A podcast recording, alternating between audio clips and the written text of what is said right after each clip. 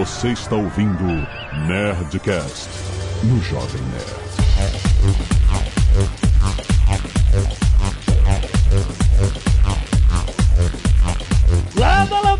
Nerds! Aqui é Alexandre Antônio de Jovem Nerd. Você só vai ver a imagem misteriosa se estiver vendo, ouvindo, ouvindo, eu não consigo falar, ouvindo este Nerdcast pelo aplicativo do Jovem Nerd. Eu sou Paulo Silveira e sou o único usando Android aqui nessa roda do episódio. Eu sou o Maurício Linhares e o Android 9 devia ter sido Paçoquita. Aqui é o Thiago Bizerski da Pixel Wolf e nunca é fácil. Aqui é o Azagal e o Jovem Nerd apagou a entrada vexatória dele. Não, mas é porque eu parei de gravar no meio. Apagou. Parou de gravar no meio e apagou. Tudo que pode fazer Eu de parei de gravar no meio da sua piada, porque eu não sabia que você ia soltar uma piada. E aí 20 eu... anos de curso, o cara ainda não consegue gravar Nerdcast direito. E-mail. Nem tem e-mail. E-mail, safado. Hoje a gente tá aqui mais um Nerd Tech. Olha aí, o cara fala de mim que eu não consigo mais falar, que eu me confundo todo. Toma. Mas pelo menos eu não parei de gravar. Sobe a vinheta aí, sobe a música. Peraí, eu tenho que falar um assunto, cara. Isso aqui é a metáfora perfeita do desenvolvimento de software, né? Vamos falar justamente das dificuldades do desenvolvimento de aplicativos, rapaz. Já que estamos aqui mais um Nerdtech trazido pela Lura, cursos online de tecnologia. Tiago, da Pixel Wolf, você vai ouvir hoje. o cara que fez Tu não sabe se é ele que vai ouvir ou se é você que vai ouvir, né? É, pois é, né? O cara que fez o A culpa é do jovem, né? desenvolvedor ou do cliente? É. E aí? Pode subir a música agora? Pode, sobe.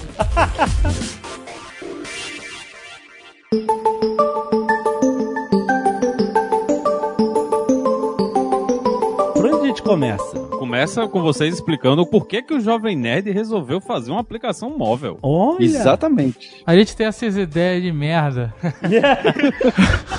Os caras foram arranjar um perrengue, tava muito tranquilo. A gente primeiro inventou de ter uma rede social própria. É, essa ideia não deu certo. Aí a gente jogou uma grana fora, no lixo. Aí a gente, a gente tava de boaça na nossa, queria só reformular o site, fazer uma versão responsive, mobile, e aí a Pixelwolf apareceu com um PowerPoint tudo bonitinho, cheio de tela do aplicativo e convenceu a gente assim. Protótipozinho, maroto. Olha só. Dá pra colocar aí no app, né? Dá, dá. Mostrar aí pro pessoal, Olha. curiosidade. Exatamente. Mas quem, quem propôs foi o povo, Dave. O povo clamou. O povo nunca sabe o que quer, nunca sabe, já dizia Steve Jobs. Só quem que não foi ouvido foi o pessoal do Windows Phone. Esses aí, coitados. Não, eles eles. Nem foram o Windows ouvidos. ouve eles? Eles foram ouvidos, só que, né, nada aconteceu. É, verdade, foram ouvidos. Eu acho que essa é uma boa pergunta, porque eu lembro quando já tinha o Nerdtech, né? Aí começou a sair isso. Vai ter a app do Jovem Nerd. Eu lembro que eu falei pro Linhares, falei, cara, esses Jovem Nerd e Azagal, os caras são os malucos. Quem vai ser louco de colocar uma app no ar para ouvir podcast que tem áudio complicado e já tem uns outros podcasts aí. E aí, conhecendo o trabalho da Pixel Wolf, o Thiago, que fez um trabalho muito bom, eu acho que é um excelente exemplo para conversar, porque tem muita gente que tem essa ideia. Vou criar minha app e vai ficar rico, né? Tem essa. Aí tem uma outra coisa, já tem os profetas do apocalipse dos apps, né? Ah, sim. Tem. Já? O que? Ah, que vai morrer Desde o que app? a gente lançou o nosso, existe profeta do apocalipse do app. Mas, Peraí. ah, peraí, tira o profeta do apocalipse do browser, que o aplicativo ia substituir o browser pra tudo. Aí agora, aí vai morrer o aplicativo, vai sobrar o quê? O browser. Voltar- Então, mas o, o aplicativo do Jovem Nerd já surgiu, pelo menos do meu ponto de vista, no pós-apocalipse dos apps. E a gente teve aquela bolha de apps há um tempo atrás aí, onde todos os portais de conteúdos, inclusive alguns concorrentes aí, queriam ter seus aplicativos, ah, mas o problema é que eles queriam replicar a experiência que eles tinham na web e criar um aplicativo que fosse exatamente uma réplica do portal. Aham. E aí, por conta dos perrengues, dores de cabeça aí, esses apps foram morrendo pouco a pouco e até que notou-se que não fazia sentido mais ter aplicativos para qualquer tipo de, de site, de portal de conteúdo. É, então, o, o Jovem Nerd, quando foi proposto o app, já veio depois dessa bolha dos apps, se a gente pode chamar assim, né? Caraca, eu não sabia disso não. Olha só que ousado. O Android 9 agora, ele vai vir com essa ideia dos Instant Apps, que são aplicativos que você não baixa o aplicativo todo, você baixa só um pedaço do aplicativo, porque o grande problema é que o cara não quer, no 3G, né, baixar 100 megas de aplicativo para ele fazer uma busca. Então, a Aham. ideia é que os aplicativos fiquem mais leves, para que você não tenha que baixar, você não vai gastar o seu plano de dados todos para baixar um aplicativo para usar ele somente uma vez. Então, o foco que o pessoal tá seguindo agora é criar esses aplicativos mais leves, essas Progressive Web Apps também, para fazer a, a coisa rodar melhor no, no celular, que é aquilo que veio no primeiro iPhone que o Steve Jobs vendia como sendo o futuro, né? Lá naquele primeiro iPhone ele falava: não, o futuro é você pegar esse site e botar na sua home do seu celular e vai sair daqui. Aquilo que o Steve Jobs falava lá, sei lá, 20 anos atrás, a gente tá chegando agora. Caraca, o nego joga pedra no cara ainda, como é que pode? É, mas uh, é exatamente isso, né? Você, até hoje você tem essa função no Safari, né? O pessoal que não sabe, aí você clica lá no compartilhar e você pode salvar o, o site na home screen, ele parece que é um app. Ah, Aí mas o- ele é só um URL. Só um atalho, só um atalhozinho pra você abrir o Safari e aí o site abre ali, não é? É, mas é mais do que um atalho, simplesmente, né? O que vocês estão falando aí, né? É, o que o Steve Jobs ele propôs lá nesse primeiro iPhone, a primeira versão do iOS, era justamente você ter as aplicações ah, rodando diretamente no Safari. É, e era justamente o favoritos mesmo. Então, é, e o Maurício comentou que a gente tá chegando nisso, a ideia do Steve Jobs na época já era essa. Mas vai o que a gente tá chegando agora é algo mais otimizado do que simplesmente um atalho, né? Ah, sim, hoje sim, exatamente. É, hoje é de fato um aplicativo otimizado para essa nova realidade. E aí a App Store ela surgiu só fazem 10 anos, fez 10 anos agora no, em junho, julho, onde com o iOS 2 veio a App Store e aí surgiu todo esse mercado aí gigantesco que tem 10 anos e o Jovem Nerd faz parte aí dos últimos dois dessa história. Olha aí. Deixa eu tirar uma dúvida, então, do Thiago. O Thiago citou esse PPT maravilhoso que foi apresentado pro Jovem Nerd pra Zagal. Acho que foi o Jovem Nerd que citou. Qual que foi essa pegada que falou, poxa, realmente vale a pena? Porque acho que é uma dúvida dos ouvintes e até nossa, quando a gente criou. A gente também teve essa dúvida, tá bem? Poxa, a gente tem a Lura, funciona responsivo o site na web pra quem quer estudar e ver os vídeos. Por que que eu vou me enfiar de criar uma app pra minha empresa, sendo que já tem o site, ele pode acessar www.alura, www.jovemnerd. Qual que é a razão que leva alguém a falar, beleza, vou gastar dinheiro e tempo pra criar essa app e daí por diante? Como convenceu os dois e falou, poxa, precisa mesmo? Bom, quando a, a Pixel Wolf, assim, a gente começou as conversas do Jovem Nerd com a Pixel Wolf, inicialmente o nosso trabalho era fazer uma, uma análise de usabilidade do portal anterior deles, né? Então, inicialmente não, não tava em pauta aí nem desenvolver um portal novo, nenhum, nenhum aplicativo nesse, nessa primeira conversa. E aí, fazendo algumas pesquisas de usabilidade, depois entrando um pouco mais entendendo qual era o público-alvo do Jovem Nerd, como esses usuários se comportaram, foram que alguns dados começaram a surgir. E pra te falar a verdade, no início nem a gente via muito sentido em ter um app pro Jovem Nerd ou até pra quando outras pessoas entram em contato com a gente, muitas vezes a gente dá essa consultoria falando que é dor de cabeça pro cara. A gente notou um, padrão de uso no site do Jovem Nerd, principalmente pra ouvir os podcasts, os nerdcasts, ah, que se assemelhava muito a alguns outros padrões de uso que nós encontrávamos pro- do usuário de app. Então, encontrou-se ali uma oportunidade de proporcionar uma experiência para o usuário que trouxesse um engajamento muito maior para esse usuário que já era engajado no próprio site. Então, na verdade, foram uma série de pesquisas, ah, de contato com o público. Então, quando eu comentei ali que o, foi o povo que pediu, foi justamente porque nessas pesquisas a gente viu que faria sentido para esse público-alvo, pela maneira como ele usava o site, transpor essa experiência para um app e ter isso é, da melhor maneira, assim, mais otimizado, né? Você é um bom vendedor, hein, Thiago? Você pode trabalhar com a gente também pra empurrar pro pessoal, hein? Ah, Não, e volta e meia surge uma novidade, um negocinho que com quem nem quer nada, daqui a pouco a gente vê, tem um contrato aí de dois anos do negócio. Boletando, né? é, eu, o- o- hoje o Jovem Nerd é hospedado, toda essa parte de hospedagem, infraestrutura, servidora, tudo na mão da Pixel Wolf. É, isso a minha abertura hoje ia ser eu quero ver as imagens desse Nerd Tech no meu Apple Watch, mas deixa pra uma próxima aí. É, ainda calma. tem que ter mais usuário de Apple Watch. pra- Mas então, Paulo, só finalizando essa historinha aí, quando a gente teve esses dados em mãos, foi que a gente montou esse protótipo navegável e apresentou pro Alexandre e pro Dave. né? Então, quando eles tiveram o contato desse protótipo em mãos, era um protótipo feito para a versão de iPhone que eles estavam utilizando, naquele tamanho de tela, e era um protótipo só de imagens estáticas, né? Não tinha nenhuma linha de código envolvida, mas eles puderam navegar, ver como é que seria as imagens no app acontecendo, quais seriam as possíveis sessões dentro do aplicativo. E eu acho que entrando um pouquinho até na, no desenvolvimento do aplicativo, essa é uma, uma fase fundamental do desenvolvimento, né? A prototipagem. Você precisa entender se aquilo faz sentido para o teu cliente, se faz sentido para o teu público-alvo ah, e colocar ele para funcionar com o menor esforço possível. Esse protótipo a gente fez aí, acho que não deu nem uma semana. A gente conseguiu uma reunião meio em cima da hora e a gente conseguiu apresentar para eles. E aí pro pessoal que viu a imagem no app, até vai ver que a gente acabou sendo bastante assertivo no protótipo, porque ele não tá tão diferente do app que foi lançado, né? Bem, acho que o segundo passo, então, a gente decidiu, queremos fazer uma app, né? Que foi que também a gente acabou fazendo na Lura e tem outras pessoas que passam por isso. Aí eu acho que vem o outro problema que o Jovem Nerd também colocou é, a gente vai fazer para quais dispositivos, para quais smartphones? A gente vai fazer para Android, quais versões? Pro iPhone, a gente vai tomar cuidado com o iPhone 10, o Note. O Linhares adora falar dessa Note e, e o Windows Phone. Então, como que eu decido para quais plataformas eu vou criar meu minha app? É, no nosso caso foi fácil, né? Android, porque sei lá, uma maioria esmagadora do nosso público usa Android, a gente fez essa pesquisa antes, e iPhone porque a gente usa. queria ver o.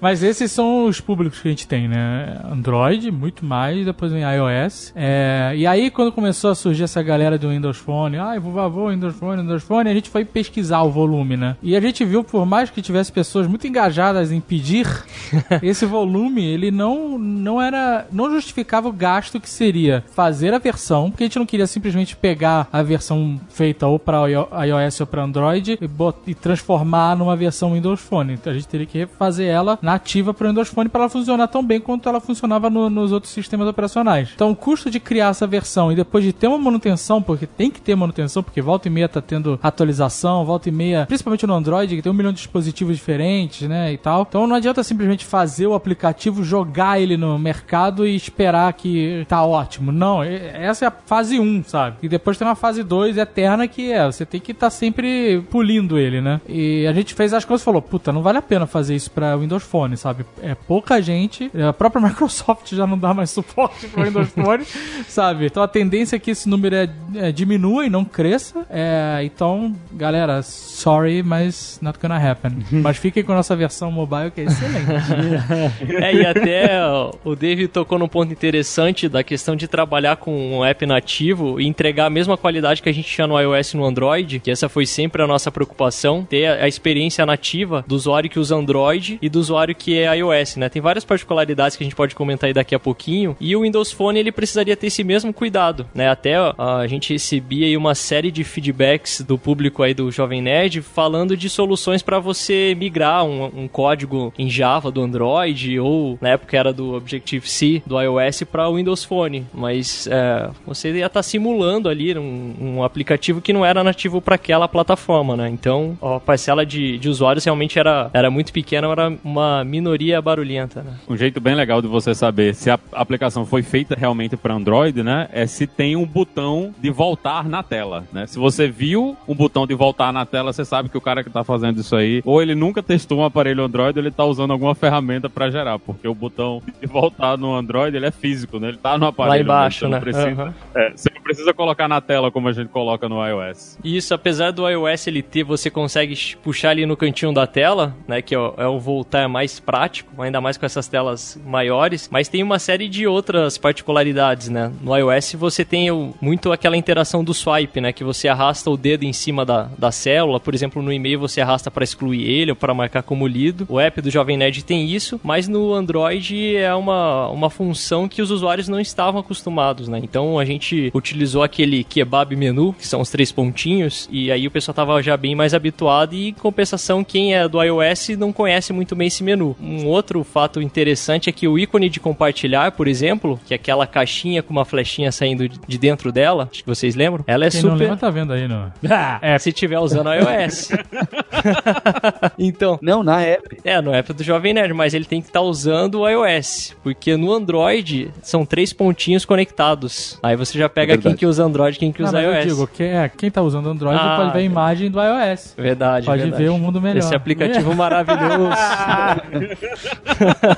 Como é que vocês decidiram quais são as versões que vocês vão dar manutenção? Porque tem uma infinidade de aparelhos, infinidade de versão de Android. Como é que vocês decidem? É só pelo uso mesmo? Esse é o inferno do desenvolvedor, é essa fragmentação que era só do Android. Hoje em dia a gente tem no iOS também por conta dos tamanhos de tela e agora com o iPhone 10 um formato bem diferente, né? Mas a gente no início definiu uma, uma versão mínima que ela atendia a grande maioria dos usuários e ela permitia que a gente tivesse interações com bom nível de performance. É, o problema é que não é só a questão da tela, mas também das versões do Android, por exemplo. Né? Isso, o, é. o iOS, ele, ele te força muito a sempre estar com a última versão, né? Não que todos os usuários vão estar com a última versão do iOS, mas é uma característica da Apple forçar que a galera use, use sempre a última versão. Então acaba ficando pouca gente, pelo menos na minha percepção. É, é exatamente isso. É isso mesmo. E já o Android, você tem um- a maior variedade possível da galáxia de versões do Android. É, eu tenho até um dado aproximado aqui, que o iOS, a- aí o iOS 11, a gente tem 86% mais ou menos do total de usuários de iPhone utilizam o iOS 11. E já o Android, essa versão aí antes do Pi, né, que é a atual, ela é cerca de 12%. A, a versão mais popular de Android hoje é a que foi lançada em 2015. Então você imagine para um desenvolvedor como que é lidar com uma tecnologia de dois anos atrás. Então o cara querendo utilizar aí os últimos frameworks, as últimas tecnologias e tem que dar suporte para esse pessoal aí que tá utilizando um sistema operacional bem defasado, né? É bom que não falta trabalho. O Jovem Nerd vai ter que ficar pagando a Pixel Wolf aí infinitamente. Pois é, essa é a armadilha. essa é a armadilha que a gente caiu bonito com aquela apresentação charmosa que eles fizeram. Eu não vou nem comentar nada. Por isso, quando ele veio com esse papo de fazer versão pra Apple Watch, eu falei, cara, me traz números e uma defesa muito boa pra ver se você. Porque eu, eu queria usar o meu app no Apple Watch, afinal de contas, né? Mas não, não, não foi dessa vez. A gente tá meio vacinado já agora pra novidade. Se aquela bordinha redonda do iPhone 10 já deu trabalho, agora você imagina tem relógio redondo, quadrado, Nossa. Apple Watch de tudo que é tamanho. E enfim. tem uma coisa que também é, as pessoas ficam, às vezes não se pensa que uma, funcionalidades que são às vezes um feature do, do aplicativo, elas ficam atreladas à base de uma atualização do sistema operacional. Por exemplo, antes a galera ouvia o Nerdcast, quem tem iOS ouvia o Nerdcast com a tela travada, e aí sempre que aparecia uma, uma foto, a foto aparecia na tela inteira É. né? E agora não mais. Agora sempre que aparece uma foto que a gente está comentando no aplicativo, ela aparece pequenininha num, numa janela de diálogo ali. Do, É, né, porque do- agora tem que aparecer no Apple Watch, né, Dave? Aí, por isso. Ah! Porque na nova atualização do iOS eles mudaram. Isso era uma Isso. parada básica, que antigamente eles permitiam que o aplicativo estivesse rodando no background lá, tipo o aplicativo de Jovem Nerd no Play no Nerdcast, ficasse na tela Isso, inicial. E agora ele exatamente. não fica mais na tela full, ele fica num negocinho. É, e inclusive Um essa foi uma, uma feature que na época ajudou a gente na venda do protótipo, né? Verdade. Que você tava com o teu iPhone bloqueado e as imagens eram visualizadas ali. E hoje isso não é mais possível e toda semana a gente recebe alguém reportando isso como bug, né? Mas Parece, é... é, a galera acha que é um bug, né? É, exatamente, mas você não tem controle, né, sobre isso. Então, essa é uma grande diferença entre a web e o app, que você tá atrelado a uma empresa e você tem que jogar nas, nas regras dos jogos deles, né? Então, a web você monta o teu portal da maneira que você quiser, você não tem guidelines a serem seguidas. E esse é um grande perrengue aí que a gente pode citar de desenvolvimento de app, é porque eles podem mudar as regras quando eles quiserem, eles fazem isso, e você vai ter que se adequar. Não tem muito o que ser feito, a tua liberdade é restrita até onde eles te permitem, né? Então, principalmente no iOS, eles são bem mais restritos. Isso acaba fazendo com que você entregue uma qualidade um pouco melhor de desenvolvimento, mas infelizmente é uma coisa que a gente precisa lidar, né? Você tá colocando ali o teu, o teu negócio, o teu app, o teu código debaixo da tutela ali de uma empresa, né? Seja da, do Google ou da Apple. Ei, quanto a isso, essa mudança, por exemplo, não tem o que fazer. Mudou como Pode funciona o tentar sistema. ligar pra Apple e reclamar. É, a gente pode mandar um orçamento. Não, tô brincando. Não, não, não tem o que fazer mesmo, cara. Fazer o. Nerdphone, né? É. Nosso próprio telefone com o nosso próprio sistema operacional. Caraca, é, aí dá. Mas daria pra fazer um widget pra Android pra ter essas imagens? Daria, Dave. Mas aí a pessoa teria que habilitar. É, ela teria que colocar aquele widget na, na home screen dela. Lá. Até no, no iOS daria, mas o acesso é um pouco. não é tão óbvio, né? Quanto no Android que você consegue ver na tua home screen. Ou do iOS você tem que dar aquele swipezinho pro lado. Olha eu dando ideia merda pra É, me fuder. é, que- vê quem que tá se enforcando aí, eu não fiz nada.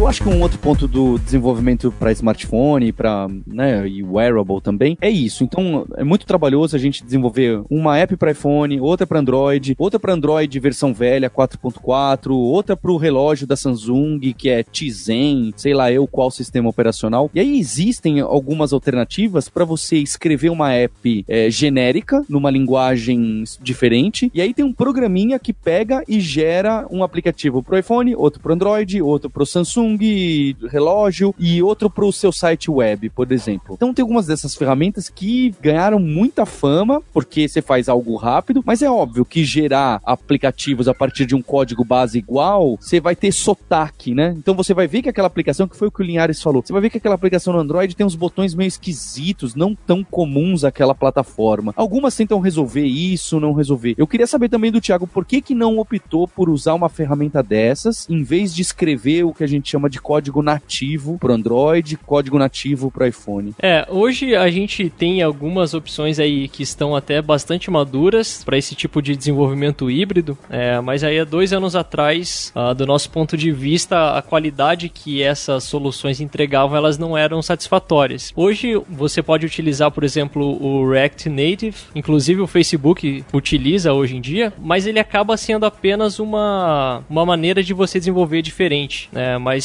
tua preocupação com essas interações específicas de cada sistema operacional, elas precisam acontecer de maneira individual. Então, por conta disso, você acaba da mesma maneira tendo que ter dois códigos diferentes. Né? Pode, você pode ter um mesmo core ah, ali do teu aplicativo, ter uma parte dele que é semelhante, mas para você entregar uma experiência que ela realmente funcione da melhor maneira para iOS, da melhor maneira para Android, precisa ter uma série de cuidados. Isso envolve código diferente para que você tenha essa experiência própria do sistema operacional. Até para quem tiver a oportunidade de acessar o app do Jovem Nerd aí no Android e no iOS ao mesmo tempo, se você entrar na home ali no Nerd News, você vai ver que se você puxar o teu dedo pro lado no Android, ele vai passar a categoria, né? Então você vai poder acessar várias categorias puxando pro lado. Já no iOS, se você fizer isso, você vai poder ter um tipo de interatividade diferente ali, que é o swipe. É isso mesma coisa pro Nerdcast. E aí, para quem é desenvolvedor, sabe que esse tipo de interação tem um código bem diferente, então não teria como a gente ter o mesmo código, mesmo que estivesse utilizando o React ou algo assim, e que ela proporcionasse essas duas experiências,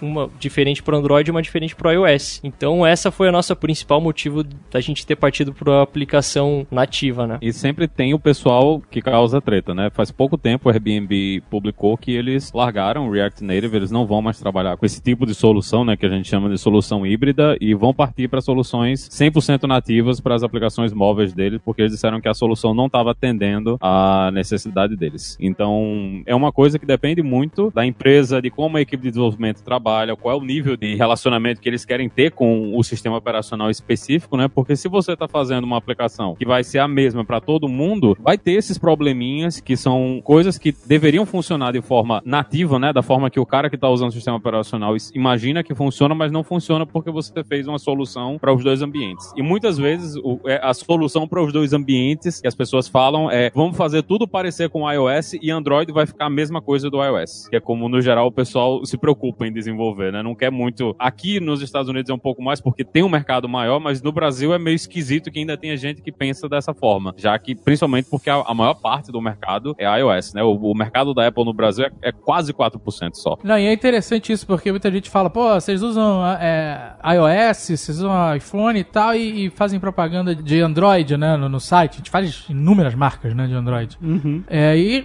o argumento parecia simples, cara. A gente não tá escolhendo um, um celular pra gente usar, a gente tá mostrando as opções que o mercado tem pras pessoas. E a gente sabe que a maior parte do nosso público usa Android. E a gente não Sim. quer converter as pessoas pra usarem iOS. A pessoa usa o que ela quiser. Esse é o motivo que a gente fez o nosso aplicativo pensando na galera dos dois sistemas, Exato. sabe? Senão a gente ia ficar, ah, não, só. É, só vou fazer só iOS pra- se você quiser, você que, É, que se compre uma- um iPhone. Não, Sabe? né, porra? A gente. Né, Olha, tem que ia dar bem menos galera. trabalho, hein? Daí ia dar bem trabalho. Ó o Flame War aí. Ia dar bem menos usuário também, né? Também, certeza, com certeza. Por uma, uma série de motivos, desde... O iPhone 10 tá 7 mil pau no Brasil. Não, por uma série de motivos, desde o poder aquisitivo, né? A faixa de entrada de iOS é muito mais, né, de, Andro de iPhone. É, mesmo hoje, tendo alguns modelos, não tendo só um por ano, né? É, meu, assim, é mais caro, muito mais caro. Aham. Como também é a pessoa que gosta do sistema. Tem gente que gosta, eu não consigo entender, mas tem gente que gosta do Android. Gosta de, sei lá. Explica aí, Maurício. Ter um sistema horroroso. Ter um... gosta de ter um, um celular que parece dos anos 80 em termos de software. Ah, mas ok.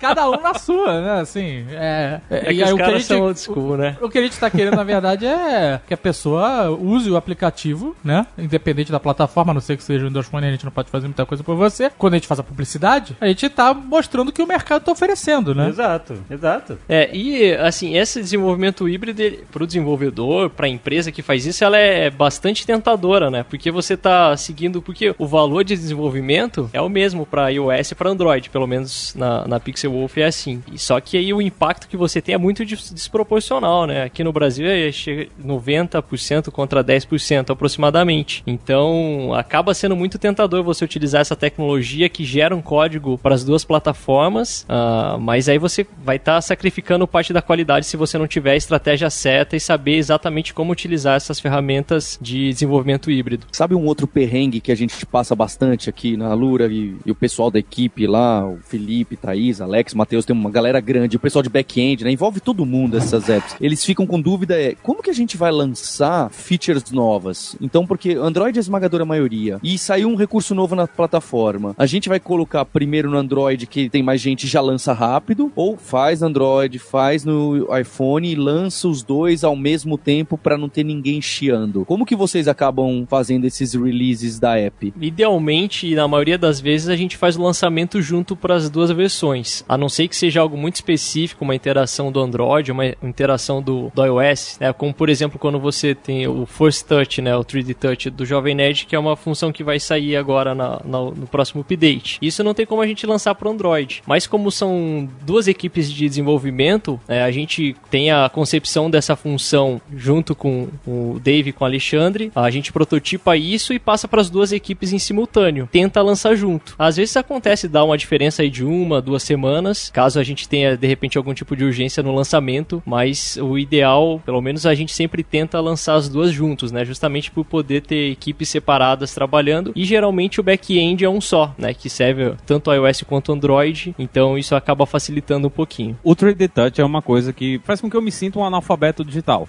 Porque eu só uso o 3D Touch pra ligar a lanterna e abrir a câmera. Ei, peraí. Abrir a câmera? Olha só. Não.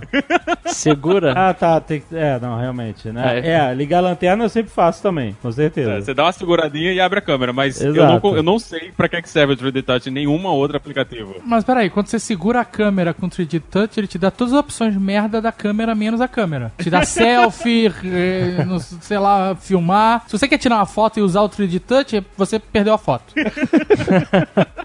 é, Ah, eu apertei aqui e ele entrou, 3D Touch. entrou na câmera. Ah, não, peraí, cadê? Ele não dá. Não, está- é no ícone do. Ah, tá. Vai lá pra home screen. Mas aí não precisa dar 3D Touch, é só dar um toque. Precisa. Pra ele abrir, ele, ele tem que dar uma forcinha. Aí, isso, nesse Ah, ícone se ali. você vai nesse aqui, é uma merda. Todas as opções bosta da câmera. É, Eu isso aí foto. Mas aí você tá dentro, né? Agora eu me confundo com esse menu pra cima, menu pra baixo. Olha aí. Começou a ficar complicado demais. Olha aí. Tá, tá andro androidizando. Tem muita coisa hoje em dia na versão iOS que é maior cara de Android, né? Essas cortinas que sobe, que desce. Isso nasceu primeiro no Android, não foi? É, tem os dois lados, né, da moeda. Um copia um, um pouco o outro, né? Igual a guerra do Mac, Mac OS e do Windows. Mas ah, é engraçado que, assim, nessa próxima atualização, acho que não vai sair já de imediato, mas uh, mais pra frente do, do Android Pie eles querem tirar essa barra inferior, né? Que tem os três botõezinhos ali. E o que, que eles vão implementar? É gestos, que é exatamente igual do iPhone 10. Então. Hum. A mesma coisa para menu bar, né, que era bem criticado na, na, no Material Design. Você utilizava aquele hambúrguer menu, que é um, uma gavetinha ali, e agora eles estão trazendo tão, vários aplicativos aí já do Google, eles já utilizam a, a tab bar igual do, do iOS. Então um acaba se alimentando um pouquinho da evolução do outro, entendendo o que, que tem funcionado. A impressão que eu tenho é que tem uma convergência aí nessa questão de design entre os dois devices, né? Uma coisa que tá vindo agora nos dois, né? Tá vindo no, no Android 9 vai vir no próximo iOS também, é a ideia de que você não deve mais passar o dia todo no celular. É. Então, os dois hum. sistemas operacionais estão vindo agora com aplicativos que vão mostrar tudo, como é que você está usando aplicações, quanto tempo você passa usando cada uma, o tempo de consumo de bateria, vão ter soluções para que você, para forçar você a não usar o aparelho tanto quanto você está usando, né? Então, é, os dois sistemas operacionais estão indo nesse caminho para ver se eles diminuem um pouco esse vício que a gente tem hoje, infinito, em estar tá com o celular o tempo todo, até na hora de cagar, né? é. Você acha que vai conseguir diminuir o, o, tempo de uso e a quantidade de coliformes fecais nos smartphones? Eu duvido. Se o Fantástico fizer aquelas reportagens que, sei lá, tudo tem menos coliforme fecal que um telefone público, né? Sempre... Uhum. Hoje em dia, né, tem a nota de 100 reais. A nota de reais ninguém vê, não tem coliforme fecal, não. É, a nota de 10 reais tem mais coliforme fecal. Hoje em dia, o smartphone tem mais é, coliforme fecal é, do que do qualquer que coisa. Exato. Nota, telefone público, corrimão, maçaneta. É, eu não sei vocês, mas aqui do lado dele tem um alquinho gel. Tem que ter. mas, mas, eu acho que envergonhar as pessoas pode ser uma coisa que ajude nesse caso. De você abrir o seu celular e você vê que 90% que você passou com o celular aberto foi olhando política no Facebook. Então isso aí não é possível que não consiga convencer a pessoa, pô, eu realmente estou gastando a minha vida com essa merda. Vamos fazer outra coisa da vida, né? É, criar um awareness, né? Pra que o cara justamente saiba como ele tá consumindo o tempo dele e, e tenha um tempo mais produtivo, que é uma discussão que já vem há bastante tempo, uh, inclusive o próprio YouTube, o Netflix, onde eles são estrategicamente pensados ali, o design é utilizado para que você fique o máximo de tempo lá possível, né? Você termina de ver um vídeo, vai pro próximo, vai pro próximo, e aquilo às vezes tá tirando o teu sono, tá tirando um tempo teu produtivo, então é, eu acho que é um movimento que deve se fortalecer no, aí nos próximos anos, até com os próprios wearables, o Apple Watch, ele tenta te ajudar muito nessa questão de saúde, você fazer mais exercícios, então isso deve se replicar para os outros apps também, né? É, acho que o, o, caso de mais conhecido que a gente tem hoje é o Instagram. Acho que o Instagram foi o primeiro grande aplicativo que fez isso. Então, agora você não precisa mais ficar eternamente rolando a timeline no Instagram. Quando você viu tudo, ele bota uma marquinha, você está atualizado. Você já é. viu tudo. Você está atualizado. Agora vá ver todos os stories. Porque a partir do momento que ele botou isso, ele no mesmo dia avisou, gente, agora dá para clicar nos stories aqui, aqui, aqui, aqui, aqui, aqui, aqui. E se você sem querer apertar qualquer coisa, você cai nos stories. Exato.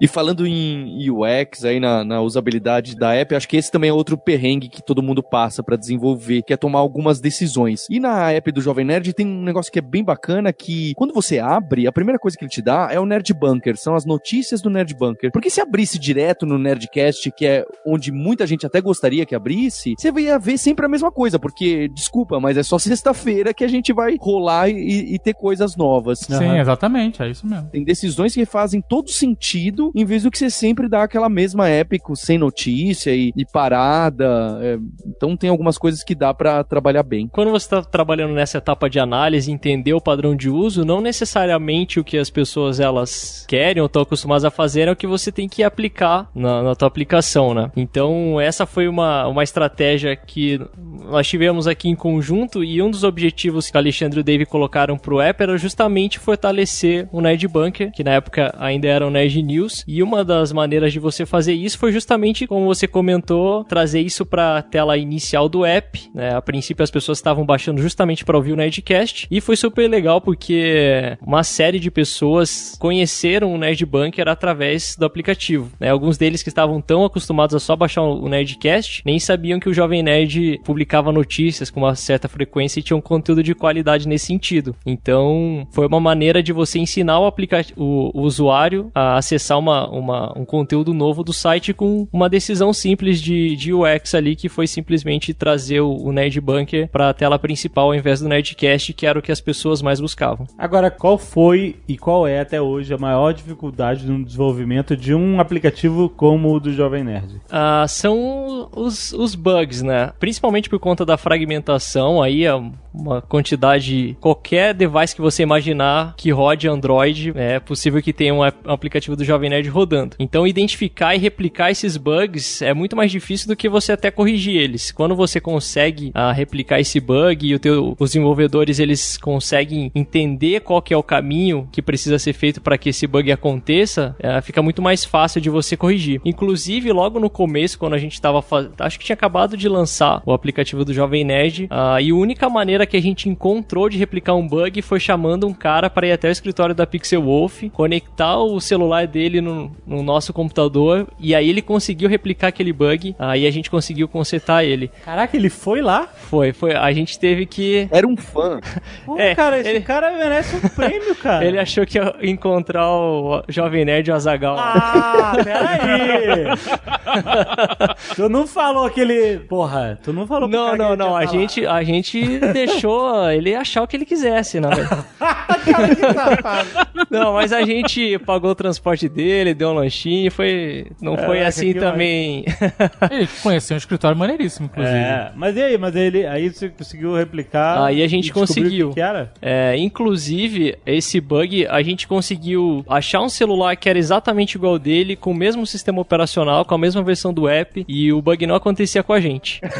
Era Caraca. impressionante, cara. É uma magia negra, e esse com certeza é o maior de todos os perrengues, cara, que é replicar o erro do usuário. Mas qual é o. Ma... Então, beleza, esse era um, um erro de. Porque às vezes o erro pode estar relacionado com outro app que está no aparelho. Hum. Principalmente no Android. O iOS ele não permite muito essa interação entre aplicativos. Mas no, no Android, um app pode interferir no outro e aí tá lascado, amigo. Beleza, esse era bem específico e tal. Até tava no aparelho do cara e não, e não só no, no modelo, mas era no aparelho dele, com a configuração dele. Mas o que, que é um mais comum que vocês recebem de bug report, assim, que é mais comum a todos, que a galera reclama mais? Pra gente consertar essa porra. é, eu senti uma cobrança, não tô querendo revelar os bugs que tem no aplicativo atual. é, mas é principalmente relacionado a, ao streaming de Nerdcast, do pessoal ali às vezes perde ali a reprodução. Porque eu sei que a galera, exatamente, é. perder a reprodução depois de um tempo, né? O cara deu pause, Isso. saiu, desligou, ligou, né? É, perdeu. É, a, é e eu, eu não vou ficar sozinho nessa aí, porque eu vi o pessoal reportando isso aí no app da Lura também, hein? não, eu ia falar, eu ia assumir. Não precisa acusar. Mas então, é, é, esse é um problema que ele pode ter muitas frentes diferentes. Pode ser relacionado à internet do cara, ele pode ter aberto um outro app que reproduziu o áudio e interrompeu. O próprio iOS mata né, uma reprodução em segundo plano se você ficar um tempo sem usar. Ué, mas então, e outros aplicativos que isso não acontece? É, então, por isso que a gente vai lançar um update agora que ah! o pessoal vai poder achar e vai corrigir esse problema, né? Porque você tem muitas frentes para cobrir. É, a gente já lançou updates que eles melhoram é, essa questão, mas ele às vezes não resolve para todo mundo. Então, tem algumas questões relacionadas ali ao próprio app, mas às vezes simplesmente você dá um feedback mais claro, avisar o usuário, ah, sua conexão caiu, por exemplo. É, ele já entende que foi um problema de conexão e não um problema do app. Então, é um errinho chato que não acontece. Tem como eliminar isso totalmente? De conseguir o cara conseguir manter o streaming? Tem, então, a gente vai lançar o app, Alexandre. Mas você tá falando que você tá dizendo, vai falar pro cara que é erro de conexão? Não, se for, vamos dizer que ele esteja ouvindo um streaming e não baixou o Nerdcast, entendeu? Uhum. E aí a internet dele caiu e ele não, não terminou de fazer o, o cast do episódio. Então você precisa comunicar para ele o erro que aconteceu ah. ali nesse caso, entendeu? Certo. Mas fica tranquilo, vai dar tudo certo. eu já suspeitava, quando o Alexandre perguntou pro Thiago qual que foi o maior perrengue, eu falei, poxa, deve ser áudio, porque pra gente, de longe, o maior problema é a reprodução de vídeo, porque imagina o seguinte, o pessoal fica estudando, mas ele quer estudar no Chromecast, offline, e ao mesmo tempo ele quer responder uma pergunta na app, mas está fazendo streaming pro Chromecast do cara. Então tem uma série de situações e mais ainda, o vídeo, eu não sei como que é só o áudio, acho que o Thiago pode falar, mas o vídeo, acho que só a partir do Android 6.0, que ele tem uma API, uma biblioteca do próprio Android, bem legal para você poder simplesmente falar, olha, eu quero nessa parte da tela ter um player de vídeo e não quero ficar fazendo, setupando onde fica o botão de play, onde fica aquele lugarzinho para ficar em que posição que tá do vídeo. E mais ainda, né? Eu sei que é uma ofensa ao podcast, mas em vídeo de aula as pessoas usam muito a velocidade de play, de Uhum. reprodução. Então eles querem assistir em 2x porque o instrutor fala devagar e ele já conhece muito daquele assunto. Ou ele quer até colocar em 0,75x porque aquele assunto é muito difícil e muito denso. Então quando você mistura tudo isso e a fragmentação do Android ou mesmo do iOS, o, o time de desenvolvimento fica bem louco, ainda mais Android abaixo de 6.0. Então, sem dúvida, trabalhar o quanto mais próximo você está do sistema operacional, trabalhar com vídeo, trabalhar com áudio, trabalhar com rede ou com sistema de arquivos, as coisas começam a ficar mais complicadas dadas várias possibilidades e a tal da fragmentação, que é isso de muitas versões, muitos dispositivos. É, exatamente. No, no Jovem Nerd, com certeza, a gente tem mais problemas com o Nerdcast, porque é, é o que é o mais ouvido, né? Assim, a amostragem que a gente tem de pessoas utilizando, ela é infinitamente maior do que os vídeos dentro do app. Mas é justamente isso que você comentou, é, são muitos fatores influenciando é, e o modo como o usuário usa que torna tão difícil você replicar esses bugs e finalmente corrigir todos eles, né?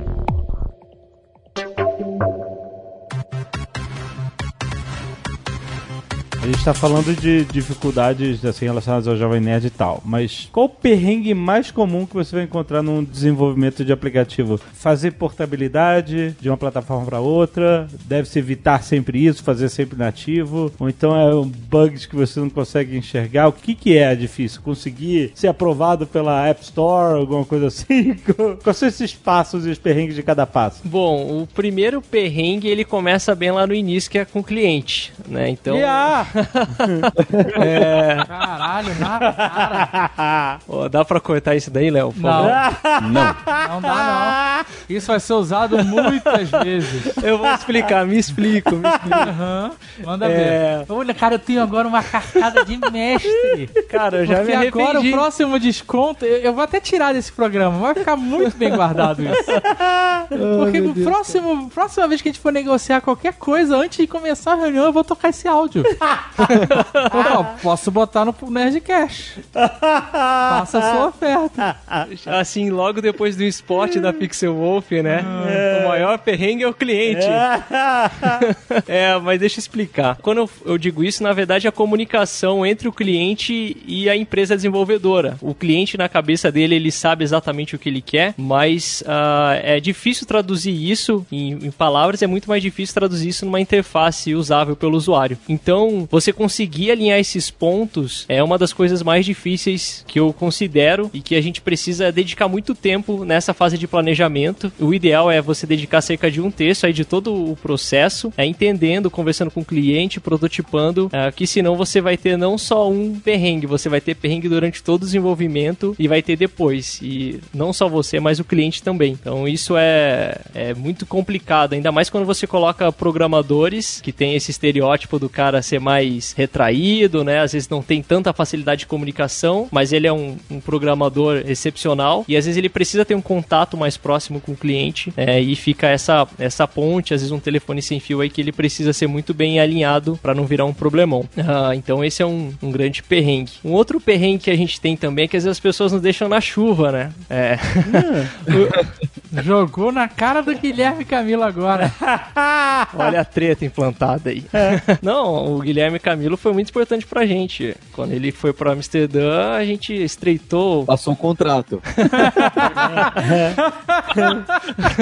Olha a roupa suja. Mas a gente até tava conversando mais cedo a respeito disso, que o profissional, quando ele é muito bom aqui no mercado brasileiro, ele inevitavelmente recebe ofertas de fora do país ah, e ele acaba indo embora. Então você precisa ter estratégias muito boas, precisa ter uma documentação muito boa, porque senão você tem dois perrengues. Um que é para encontrar novos profissionais capacitados e a outra é para você dar sequência nesse código, trocar esse código de mãos, né? Então esse projeto ele precisa continuar com a mesma qualidade do começo, mas com programadores, desenvolvedores, designers diferentes. Acho que essa questão do cliente aí é, é muito importante e a gente vê no dia a dia. Não, tem, tem que voltar para isso aí, porque para mim o exemplo principal é o exemplo das empresas aéreas, que em vez de simplesmente colocar, eh, eles não, não colocaram a televisão, né? Naquele voo longo de 8 horas que você tem que fazer, não tem televisão no avião, e elas dizem: não, você pode usar o nosso aplicativo para acessar a intranet do avião e começar a assistir os filmes aí dentro do avião. Só que agora você já tá voando, tá no alto, não tem mais conexão com a internet. Como diabos eu vou baixar Exatamente. esse aplicativo para ver os vídeos? Isso é uma safadeza.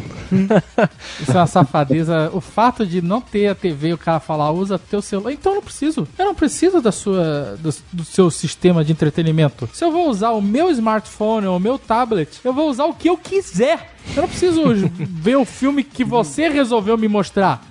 Exato. Baixa tudo lá na Netflix né? offline, exatamente. iTunes. Porque você vai ter que estar offline, de, de- né? De qualquer forma. Exatamente. Mas nesse caso, ele poderia simplesmente colocar como aplicação móvel no navegador. Eu não deveria ter que baixar um aplicativo para acessar isso aí. Mas isso aí é o quê? É o cara que resolveu que vai ter um aplicativo da empresa de avião e vai ter que ter o aplicativo. Tem que instalar o diabo do aplicativo no celular do cara. Então, tudo isso são coisas que a gente precisa também convencer a pessoa que está querendo construir a aplicação de como é que se faz. A mesma coisa, você entra no site e o cara abre um banner que cobre a tela toda do celular e você não consegue clicar fora do banner. Porque alguém teve a ideia, né? Vamos botar esse diabo desse banner aqui para o cara poder fazer alguma coisa, mas ele esquece que a pessoa tem que poder sair do banner, né? E tudo isso são coisas que você tem que sentar com o cliente, você tem que explicar e você tem que convencer o cara que a ideia que ele tem é, assim, estúpida, né? Não dá para fazer isso aí. Você vai pelo caminho padrão, né? Você vê outros aplicativos e você faz um aplicativo com aqueles mesmas especificações técnicas, mas ela não necessariamente vai solucionar o teu problema. E isso é realmente um desafio. Você conseguir falar pro cliente que a ideia dele é, não é boa, né? Que aquilo lá não vai, não, de repente não vai ter sucesso mesmo depois de lançado. Então é um perrengue que tem que, que a gente passa também, com certeza. Então tem que ter people skills. Tem que ter. Não é só saber programar. Tem que Não. saber. Primeiro saber vender, né? Saber vender. mas aí não é uma pessoa só que faz tudo, né? Sim. Normalmente é. uma equipe, tem o cara que vai saber vender, tem o cara que vai ter o people skills. Mesmo porque o cara vai ter que explicar um monte de coisa técnica pra um cara leigo no- normalmente, né? Tipo, O, cara, o cliente é leigo e você tem é, a explicação técnica na cabeça. Você tem que fazer uma tradução de uma forma que a pessoa entenda e compreenda as necessidades que Exatamente. vocês vão ter. Exato. É, tem que fazer tipo um Nerdcast, né? Agora puxando um pouco ó, o saco do cliente aqui. O Nerdcast você tem temas muito complexos e aí vocês trazem especialistas pra falar daquilo da maneira mais simples possível. Então, é muito próximo disso, né? Como Ah. você comentou, é trazer esse assunto que é... que o cara nunca viu na vida, não sabe o que é Kotlin, o que que é Swift. Às vezes mal sabe que existem sistemas operacionais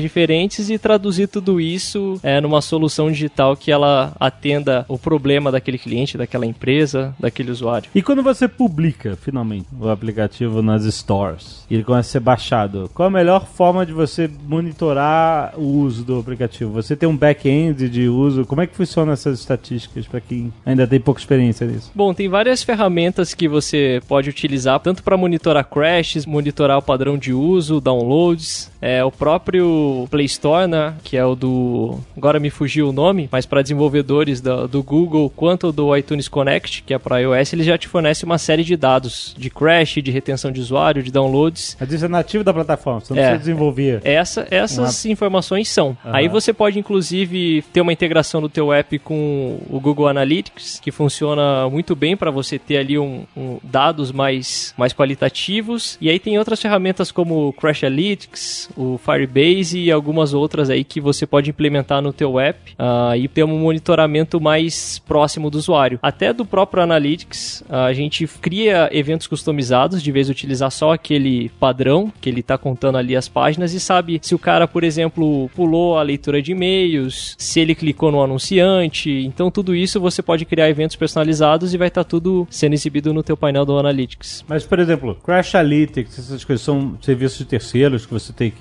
pagar uma, para, para, para usar nos seus aplicativos, ou como é que é? É, são, são terceiros, boa, a boa parte deles até são gratuitos, o que é super legal, e você precisa só ter uma integração dele no teu app e, e sair usando, assim, ele te dá uma série de dados e, por enquanto, a gente tem a sorte de não ter que pagar por boa parte dessas ferramentas analíticas. Não tem negócio de que você tem que autorizar, ah, eu gostaria de compartilhar se der crash e tal. Às vezes dá crash num programa assim, você compartilhar, é que, que deu crash, você vai... Ou você fala assim, não, não quero que ninguém saiba o que está acontecendo no meu celular, etc. O usuário tem um opt-out nisso ou não? Não, nesses casos ele, ele não tem controle sobre o que é lançado, só que é feito de uma, de uma forma anônima, né? Você só tem um ID de uso e basicamente com relação a crash e outros tipos de interações, pelo menos no ambiente que a gente tem hoje, é, aquilo é monitorado sem uma autorização do usuário, um opt-out disponível, que também acredito que é algo que vai se tornar bastante frequente nos próximos meses aí. Mas a gente não captura dados sensíveis, né? até porque essas ferramentas, por exemplo, tem senha, ou até no e-commerce, se tem algum valor, ele esconde esses valores para que a privacidade do usuário seja preservada. Né? Eu não sei como é que é no Android, mas o opt-out disso aí no iOS é quando você faz o setup do aparelho. Quando você faz o primeiro setup, você coloca a sua conta, ele pergunta se você quer enviar esses dados, né? Talvez no Android seja diferente, mas no iOS isso é logo quando você está criando a sua conta no aparelho, ele você coloca a sua conta no da Apple, né? Quando você coloca a senha, faz tudo lá, ele pergunta se você quer enviar dados. Então você, lá você pode dizer, ó, não envia, mas minha gente sejam almas boas, desenvolvedores. é, é, eles mandam as, esses dados para Apple, né? Mas assim, um Analytics, por exemplo, integrado no app, não tem pelo menos uma maneira padrão de você bloquear isso, né? Como na web, que é mais fácil. Tem algumas coisas que você tem esse opt-out mesmo que você comentou, Maurício, e alguns outros é, a gente acaba é, não tendo controle sobre eles. Mas o reporte de crash, você recebe o quê? Tipo um log gigantesco de report de crash ou ele categoriza, tipo assim, olha, 30%, 40% dos crash é, que os usuários estão tendo é por essa razão, esse mesmo crash? Tem algumas razões, você consegue identificá-las, não são muito específicas específicas, né, a ponto de você ter que muitas vezes investigar, mas crashes que são mais gerais, por exemplo, ah, utilizou muita memória do smartphone ou teve algum conflito com algum tipo de framework de vídeo ou de áudio, aí você consegue identificar. Aí tem alguns crashes que eles são muito específicos, que aí você realmente precisa cavar ali um pouquinho mais para descobrir a razão. Outro perrengue importante é o perrengue para quem está começando a, a, aprender ou querendo desenvolver o aplicativo, porque escolher se você vai para Android, para iOS, e agora cada um tem mais de uma linguagem e cada um tem fragmentos, está fragmentado o sistema operacional em várias versões, vários dispositivos. Eu acho que esse é o mais complicado. Ou até tomar decisão, né? Vai ser nativo ou vai usar essas ferramentas mágicas? Eu acho que esses são os perrengues que você ouvinte que quer desenvolver vai passar e vai falar, poxa, para que lado que eu vou? É, então tem desse, não é só um problema técnico, tem isso mesmo. Isso que a gente discutiu aqui de essas decisões de para que lado ir são bem complicadas mesmo. Pois é, e se a gente tiver tivesse um local para aprender sobre isso, seria excelente, né? Caraca, olha essa. Caraca, melhor deixa que eu já vi. Muito bom. Contrata esse menino aí. ai, ai, ai. Vamos fazer o Apple Smartwatch aí. Ah, olha aqui. vamos lá, vamos aproveitar, Paulo. Fala aí. Na Lura tem muito curso de desenvolvimento móvel, porque realmente é algo que não só tem gente querendo aprender, mas as empresas que contratam a gente precisam muito, né? Como o Thiago colocou, achar desenvolvedora, achar desenvolvedor Android, iOS é, é bastante difícil. Então, muita empresa opta por, deixa eu treinar o pessoal aqui em casa. Então, é, a gente precisa ter essa base grande de cursos e experiências para desenvolver apps, né? Muita gente que trabalhou nas apps da Lura fazem parte dos times de instrutor que criou esses cursos de Android, de iOS. A gente tem uma formação grande de Android que vai desde boas práticas, sistemas de layout, tem esses frameworks frameworks da moda, o Room, tem a linguagem nova que é o Kotlin. Então, todas essas siglas que até o Thiago citou algumas, a gente tem cursos bem estruturados, formando uma sequência lógica desde a prototipação do sistema até você fazer o deploy na Play Store que o Alexandre citou. E a mesma coisa para o iOS. Então, você criar sua aplicação usando a tal da Swift, a linguagem mais recente da Apple, até você colocando na, na Apple Store, que não é um, um processo trivial, você vai passar por vários perrengues aí. Vale a pena você olhar, a gente está deixando os links aí, você pode acessar pela app do Jovem Nerd, clicar direto na, na promoção e ver os cursos, ou acessando aí o site da Lura na promoção que o Jovem Nerd vai falar. É na app ou no app? Ou app. Você pode entrar agora em alura.com.br barra promoção barra nerd. Olha aí, 10% É isso aí. de desconto, rapaz. Muito bom.